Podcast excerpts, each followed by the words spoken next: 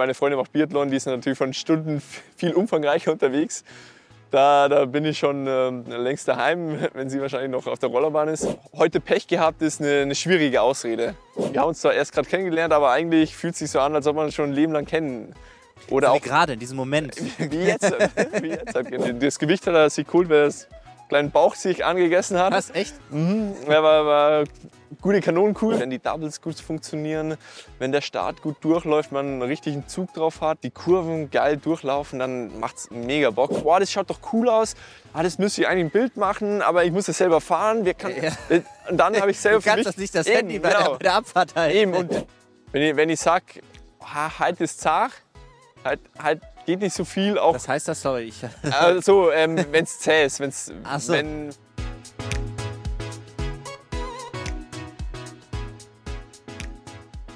ähm, wenn ich auf die Karriere jetzt zurückschaue, auf die komplette Zeit, hatte ich relativ wenig Rückschläge.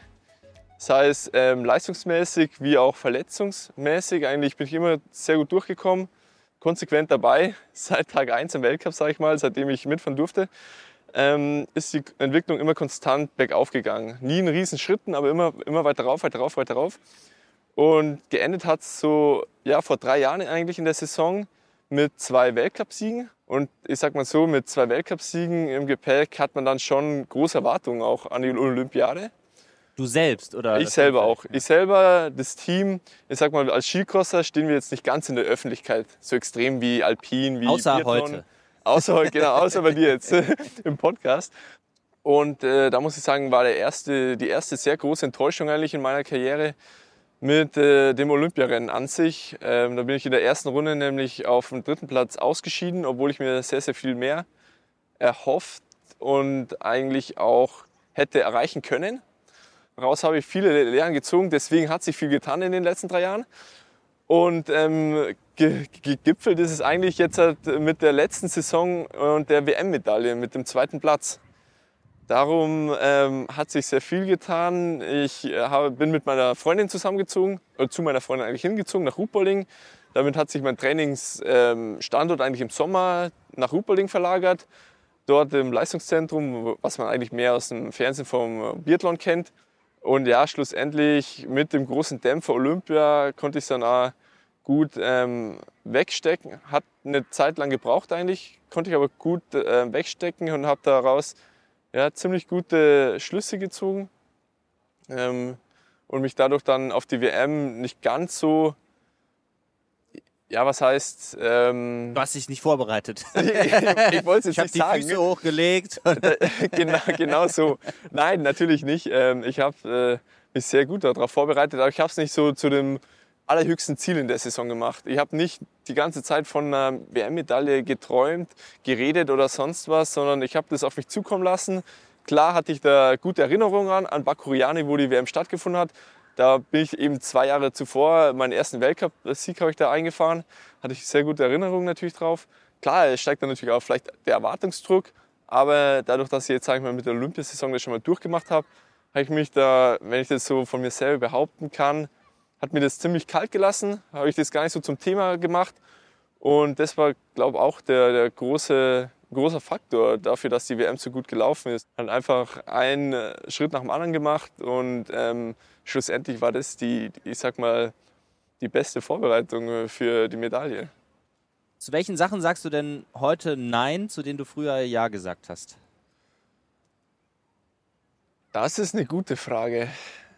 Ich muss sagen, früher habe ich fast zu allen Dingen Ja gesagt und war ein ziemlich schlechter Neinsager. Ähm, fing an mit den Sachen drumherum, dass ich immer überall dabei sein wollte jeden Donnerstag ins Kino, äh, jeden Samstag feiern? Ja, vielleicht gar nicht so in der Freizeit, aber auch im, im Teamrahmen, im, im Gesamtkontext ja, äh, im Winter. Hm. Immer überall am Start sein wollen, äh, alles so ein bisschen mitbekommen. Ähm, hab dadurch nie so, am Anfang nicht so richtig meinen eigenen äh, Weg gehabt, beziehungsweise mir oft mal nicht so die Zeit für mich selber genommen. Und jetzt hat äh, momentan eben kann ich doch öfters mal Nein sagen, wenn die Jungs fragen, hey, draußen noch mal eine Runde Tippkick. Wobei selten, aber manchmal doch so, nein, hey, ich muss bisschen Zeit für mich selber nehmen. Ich äh, mache Mobi, mache ein bisschen langsamer heute. Ich mache da mein Ding oder am Hang auch. Nee, das waren jetzt genug Fahrten, die waren gut. Ich, ich brauche jetzt keine, keine noch eine Fahrt drauf machen oder sonst was, wo, wo ich früher doch dann nochmal gesagt habe, ja okay, dann ja, bin ich schon nochmal dabei. Mhm. Wird man eigentlich süchtig nach so Fahrten? Also ähm, das ich muss, so, dass, also das sieht unheimlich geil aus, wenn man das sich anschaut, deine auf, Sportart. Auf jeden Fall so fühlt sich ähm, auch für uns an. Es, das ist auch die eine Sache, warum Skicross so, so cool ist, so viel Spaß für einen selber macht. Gar nicht mal mit drei anderen Fahrern, sondern wenn der Kurs cool ist, wenn die Elemente schön funktionieren, wenn man selber natürlich auch gut fährt, wenn man ich sag mal, relativ fein in die Landung reintrifft, wenn die, wenn die Doubles gut funktionieren, wenn der Start gut durchläuft, man einen richtigen Zug drauf hat, ähm, die Kurven geil durchlaufen, dann macht's mega Bock. Und ich sag so, an den Tagen, wenn es gut äh, funktioniert, dann soll man sich da auch nicht einbremsen. Dann, dann, muss man den Flow nutzen, an Sachen da arbeiten, weil an so Tagen funktioniert es ja am besten eigentlich. Und ähm, von dem her fällt es dann schwieriger oder ist schwieriger, Nein zu sagen, wenn es dann doch mal heißt, hey, jetzt, wir sind noch weitere vier Tage da, jetzt ist genug. Wie muss man denn eigentlich als Skicrosser idealerweise drauf sein? Also muss man, es ist ja doch eine extreme und wilde Sportart, zumindest so aus Laiensicht.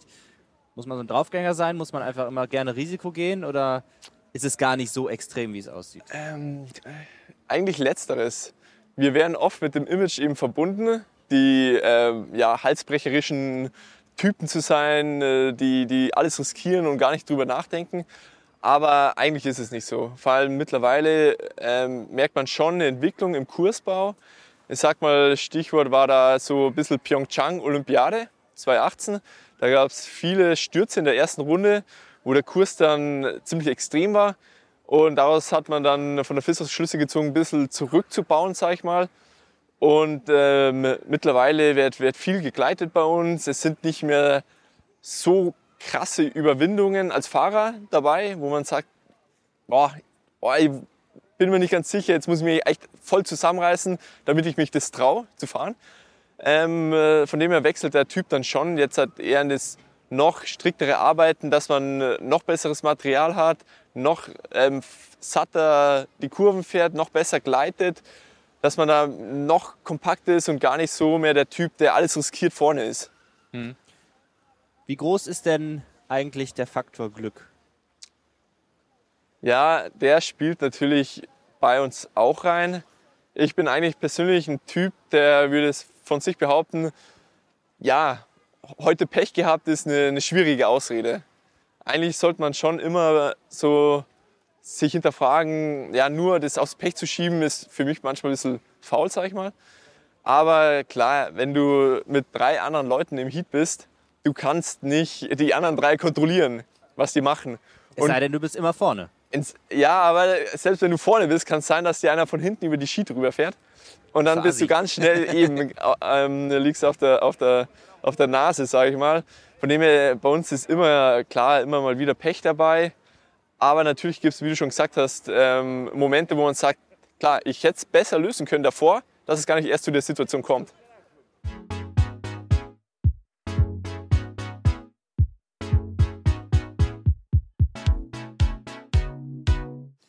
Was ist denn, was bringt dir Social Media? Wie nutzt du das? Ist das für dich gar nichts? Also erstmal von mir persönlich her gesagt, ähm, mache ich nicht viel auf Instagram. Ich war sogar die letzten knappen, da muss ich lügen, ein, ein komplettes Jahr bestimmt, fast eineinhalb Jahre komplett raus aus Instagram. Habe meinen Account gelöscht, ähm, weil viele, klar, sagen viele, eine Randsportart. Da liegt im Social Media eigentlich die große Chance, mehr Reichweite, mehr Aufmerksamkeit zu generieren. Aber mittlerweile ist die ich sag mal, die Konkurrenz auf Instagram so groß, dass du, ich sag mal, sehr gute Inhalte machen musst und eine sehr coole Strategie dahinter haben solltest, dass es funktioniert. Und die hatte ich nicht. Und dann habe ich mir immer wieder gedacht, ah, jetzt muss ich ja bald ein Bild machen. Und dann wusste ich nicht was. Und dann wusste ich nicht, was ich posten soll. Und Das hat mich mehr Das stört, gestresst. stört dich dann auch im Training. Genau, das stört mich, weil immer mal ein, irgendwie ein Kopfhintergrund, wow, das schaut doch cool aus, ah, das müsste ich eigentlich ein Bild machen, aber ich muss es selber fahren. Wir kann, Ja. Und dann habe ich selber Du kannst das nicht das Eben, Handy bei, genau. der, bei der Abfahrt halten. Eben, und ich sag mal, im wir haben dann nicht, nicht Sponsoren dabei, die sagen, hey, wir schicken euch jetzt ein Filmteam mit oder sonst was. Klar, das war mega cool, hatten wir letzte Saison einen Filmer, die komplette Saison über mit dabei, der äh, richtig coole, also richtig coolen Content produziert hat. Ähm, deswegen muss ich auch sagen, dass ich auch jetzt wieder dabei bin, weil wenn sich so Möglichkeiten ergeben, kann man das gut nutzen, ohne dass man sich jetzt zu viel Gedanken machen muss, sondern da wird der Content bereitgestellt, kannst du nutzen, mega cool. Aber davor war es immer so, das hat mich gestresst, deswegen habe ich das rausgestrichen. Ich hatte auch davor keine Sponsoren, die eben, wo das das Hauptaugenmerk war, der Social Media Abteilung. Und da habe ich für mich selber gemerkt, äh, ja, das bringt mir mehr, um erfolgreich im Winter zu sein, was eigentlich mein Hauptziel ist, anstatt ja, bekannt auf Instagram zu sein. Deswegen habe ich es rausgestrichen. Mittlerweile bin ich wieder dabei und ähm, ja, von dem her kann man mich auch wieder auf Instagram finden. Ne? Welches Investment hat sich für dich am allermeisten gelohnt? ich sage eher mal zeitlich, dass ich doch mehr, noch mal einen Ticken mehr in den Sport investiert habe. Dass ich noch mal einen Schritt zurück gemacht habe.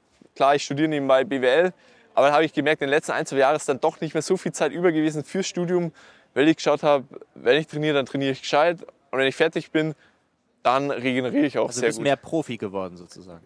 Ja, ich muss sagen, davor habe ich mich auch schon sehr professionell gefühlt, aber noch mal das einen Ticken, ja, extremer gemacht, sage Ja. ich mal. Du hast ja eben schon über die Spiele ein bisschen erzählt, aber hast du einen persönlichen Lieblingsmisserfolg, an den du vielleicht gerne zurückdenkst? ich sag mal, Olympia auf jeden Fall nicht der schönste, der lehrreichste auf jeden Fall.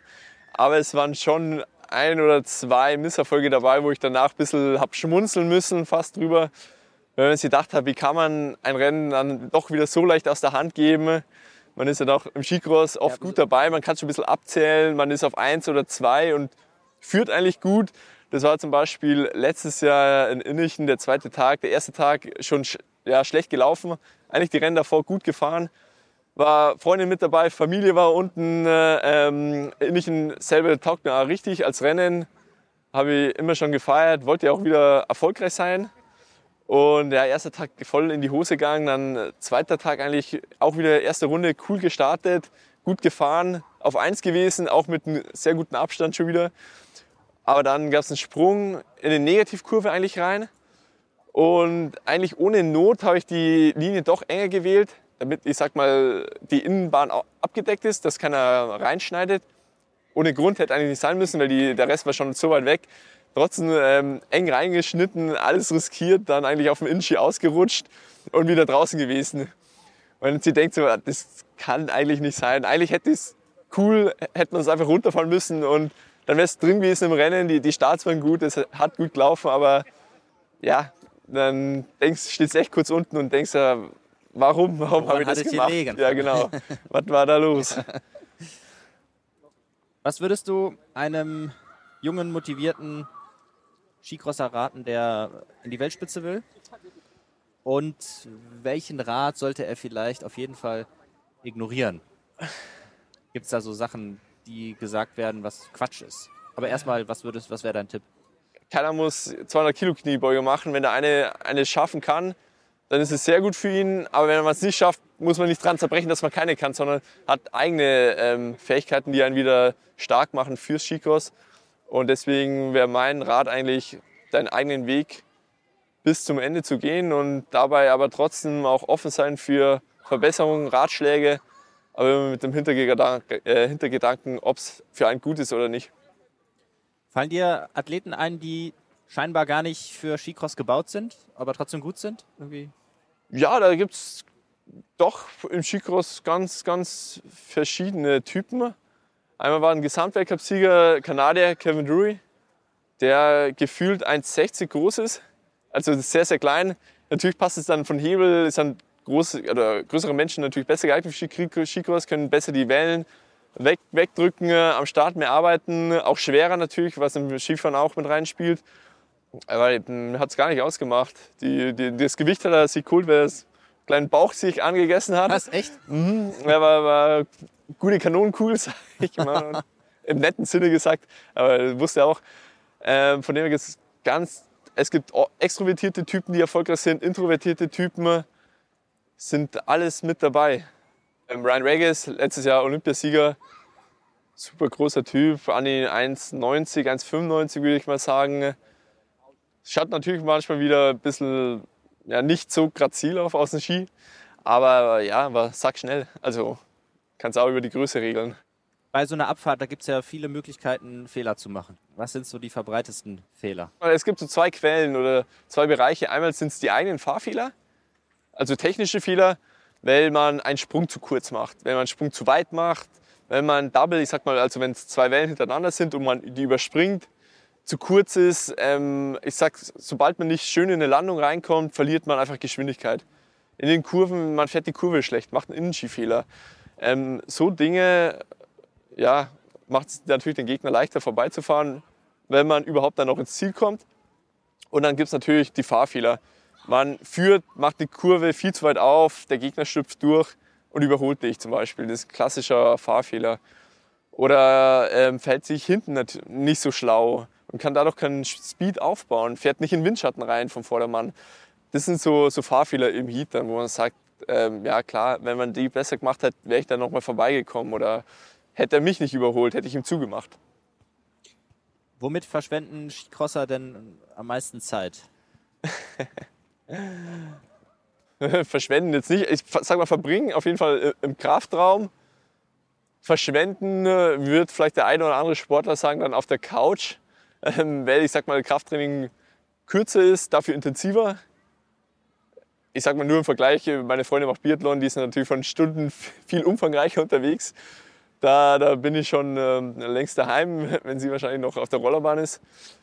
Und ja, auf, auf dem Schnee ähm, doch dann ja, am im Team, aber was aber witzig ist, dann auch doch im Sinne von Zeitverschwenden äh, bei, der, bei der Gaudi, äh, viel Gaudi im Team haben. Aber ist gut. Wann hast du denn das Gefühl, deine Trainingszeit optimal zu nutzen? Wenn ich, wenn ich sage, halt ist zart, halt, halt geht nicht so viel. Auch, Was heißt das, sorry? Ich also, ähm, wenn es zäh ist, wenn's, so. wenn, wenn man um, jede, um jeden Lauf kämpfen muss, man ist nicht ganz da, macht also hat einfach, ist, ich sag mal, nicht so sein Tag, dann zu sagen, äh, okay, dann soll es so sein, packe ich zusammen, fahr runter, regeneriere mich nochmal besser, mache nochmal im Conny-Bereich mehr, dass ich für den nächsten Tag wieder besser dastehe.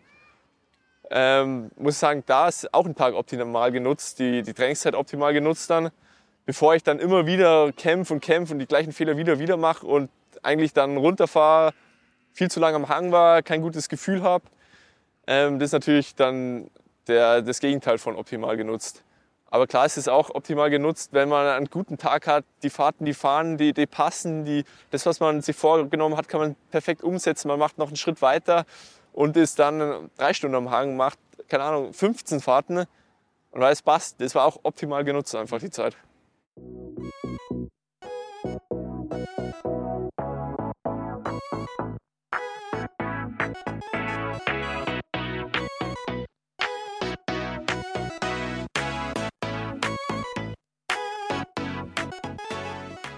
Vielleicht hast du dir darüber schon mal Gedanken gemacht. Ich finde das immer interessant zu wissen.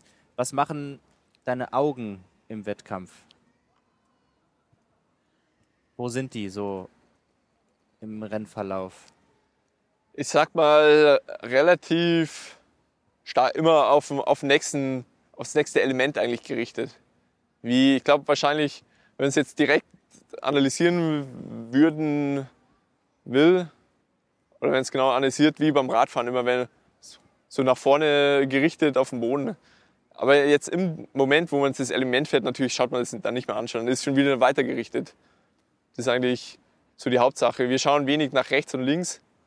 Wenn man die Coolness hat ähm, und eine relativ knifflige Stelle ist, gibt es den Walter Rohr beim Weltcup zum Beispiel eine relativ äh, große Negativkurve wenn man cool ist, kann man so einen Ticken nach hinten schauen, ob gerade ein Gegner echt einem im Nacken sitzt oder nicht.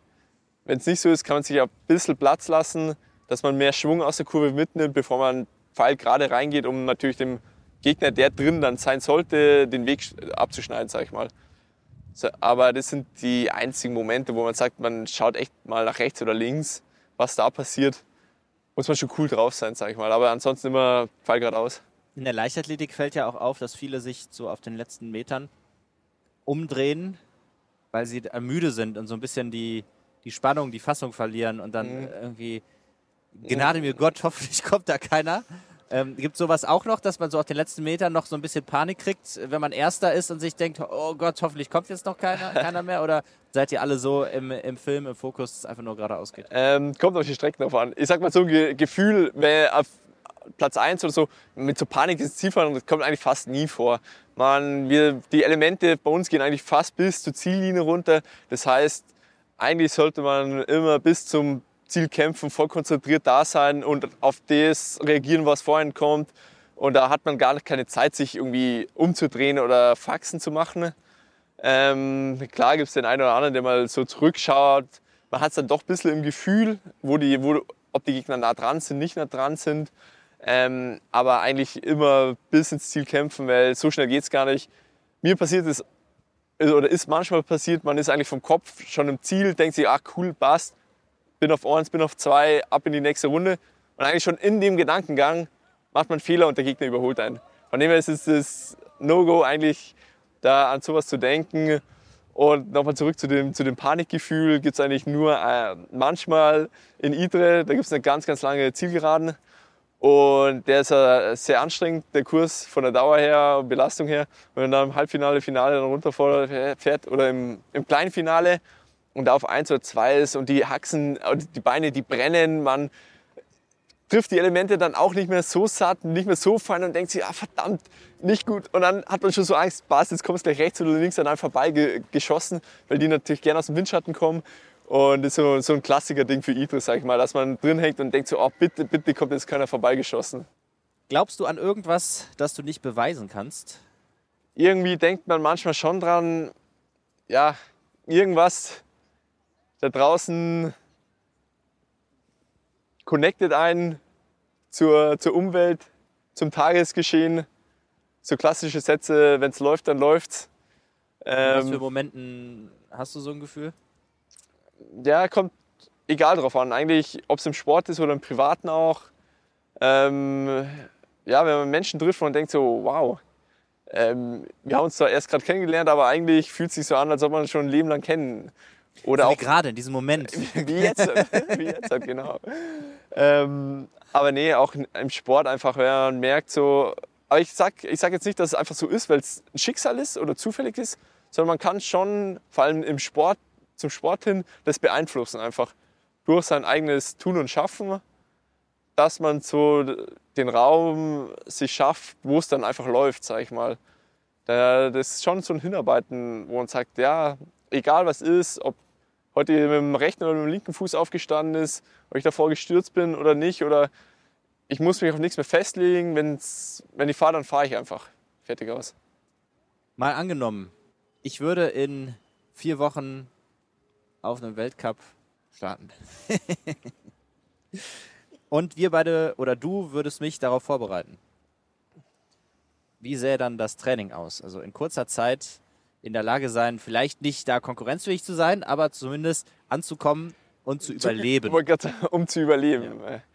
Äh, ja, will ich ganz klassisch mal die, die Ausgangssituation analysieren, dein, dein Können prüfen. Vor allem, ich sage jetzt mal gar nicht so das, das Konditionelle mal beiseite schieben. Das kann man jetzt in der kurzen Zeit eh nicht ändern. Klar, mit dir ab zum, ab zum äh, Skifahren gehen, auf den Gletscher rauf. Mal schauen, äh, was da deine fahrischen äh, Fähigkeiten hergeben. Wie du es ja anstellst, ähm, in zwei Hinsichten. Einmal klar, Riesenslalom-Technik, und dann auch vielleicht mal in den Park reinfahren, wie es ausschaut mit Sprüngen, wie wohl du dich in der Luft, Luft fühlst, sag ich mal. Und Verloren dann. Genau. Und dann, dann wird es interessant werden, was man in den vier Wochen dann macht, sag ich mal, vom Training her, um dich dann heil runterzubringen. Aber ich sag mal, prinzipiell, sobald einer ungefähr Skifahren kann, könnte man das bestimmt in vier Wochen hinbringen. Echt? Ja, also, sag mal, zum Überleben hinbringen. Ja, okay, ja, das, zum wenn das Ziel ist, dann bin ich schon mal zufrieden. Genau. Okay. Ja, cool. Da freue ich mich. Hast du noch irgendein Thema, noch irgendein, irgendein Punkt, irgendwas, was du erwähnen willst, über das du sprechen willst, damit sich das Interview für dich lohnt? Die einzige klassische Geschichte, muss ich sagen, wo sich das Ganze drumherum, wie ich es gerade so im Theorieteil erklärt habe, für mich geschlossen hat, war eben die Weltmeisterschaft im letzten Jahr. Freitag Qualitag, wie gesagt, gute Quali gefahren, zufrieden gewesen, äh, weil ich selber wusste, ja, das, das taugt, der Kurs, der passt ohne gutes Gefühl eigentlich im Training, ähm, gleich mal gut abgeliefert in der Quali. Das hat passt, einfach auf den Moment da zu sein. Und dann gemerkt, ja, fuck, verdammt, ähm, sorry, ich werde krank, Freitag auf Samstag. Im Hals gemerkt, leicht anfällig für HNO-Bereich. Ähm, und dann mussten wir eh Samstag rennen gewesen. Ich dachte mir schon, ja, das geht schon, aber eigentlich schon schlecht geschlafen. Ähm, und dann ist losgegangen, den ganzen Samstag gewartet. Es war extrem windig. Und wir mussten immer am Hang bleiben, weil es nicht komplett abgesagt war und von vornherein, sondern immer eine Stunde verschoben, verschoben, verschoben. Ja, in so einem kalten Zelt rumgehockt, nicht besser geworden, aber hilft nichts. Rennen hätte immer noch stattfinden können. Ja, schlussendlich wurde es dann am Nachmittag irgendwann um zwei abgesagt. Selber völlig am Ende gewesen, war froh, dass es vorbei gewesen ist, so ungefähr. Heimgefahren, runter, nichts mehr gemacht, ähm, um 7 Uhr ins Bett gegangen Gott sei Dank mir noch Physio alles gemacht, was man machen konnte für sowas. Und dann ins Bett gelegt, durchgepennt. Und dann am nächsten Tag aufgewacht, gemerkt so, wow, Gott sei Dank ist nicht schlechter geworden. Optimal war es auch noch nicht, aber egal, hilft ja auch nichts mehr. Raufgefahren, ähm, dann war der Kurs vom Wind so leer geputzt. Das heißt, wenn der ganze Neuschnee war draußen, es war relativ, ja, ich würde jetzt sagen, nicht eisig, aber relativ hart von der Piste her. Das heißt, es war extrem viel schneller wie davor. Sind wir Training gefahren, haben einen deutschen Hit gemacht. Dann sind wir leider im Training in der zweiten Kurve, glaube ich, ein Teamkollege und ich gestürzt. Auch nicht optimal gelaufen. Äh, vor allem der Teamkollege dann noch ein bisschen an der Schulter verletzt gewesen. Ja, ist kacke natürlich und mir hat es auch nicht taugt, äh, wenn man auch selber im Sturz mit äh, verwickelt war. Also nicht, weil klar für sich selber, aber war gesund, bin gut durchgekommen, Teamkollege verletzt aber du kannst nicht den Kurs durchfahren, hast gar kein Gefühl für den Kurs. Und ja, gefühlt ist alles drunter und drüber gegangen, ist doch nichts mehr gelaufen, aber schlussendlich bist du dann umgestanden, das Achtelfinale los ist, ist losgegangen und du, du hast davor einfach nichts gehabt, wo du gesagt hast, wow, das ist geil oder so, sondern du standst oben und musst einfach runterfahren. Und das ist, konnte ich echt an dem Tag einfach gut umsetzen, an nicht viel andere Sachen denken, nicht mehr gedacht, das ist eine WM, ich hätte doch gesund sein müssen oder ich hätte einen perfekten Trainingslauf fahren müssen sondern es war alles hinfällig, weil es ja eh nicht da war. Und dadurch habe ich mich aber auch nicht aus der Ruhe bringen lassen, sondern habe einfach ja, mich auf das Fahren dann konzentriert, äh, in der ersten Runde noch ziemlich kämpfen müssen und dann einfach für Runde und Runde reingekämpft und ja, schlussendlich ist es einfach äh, so gut ausgegangen.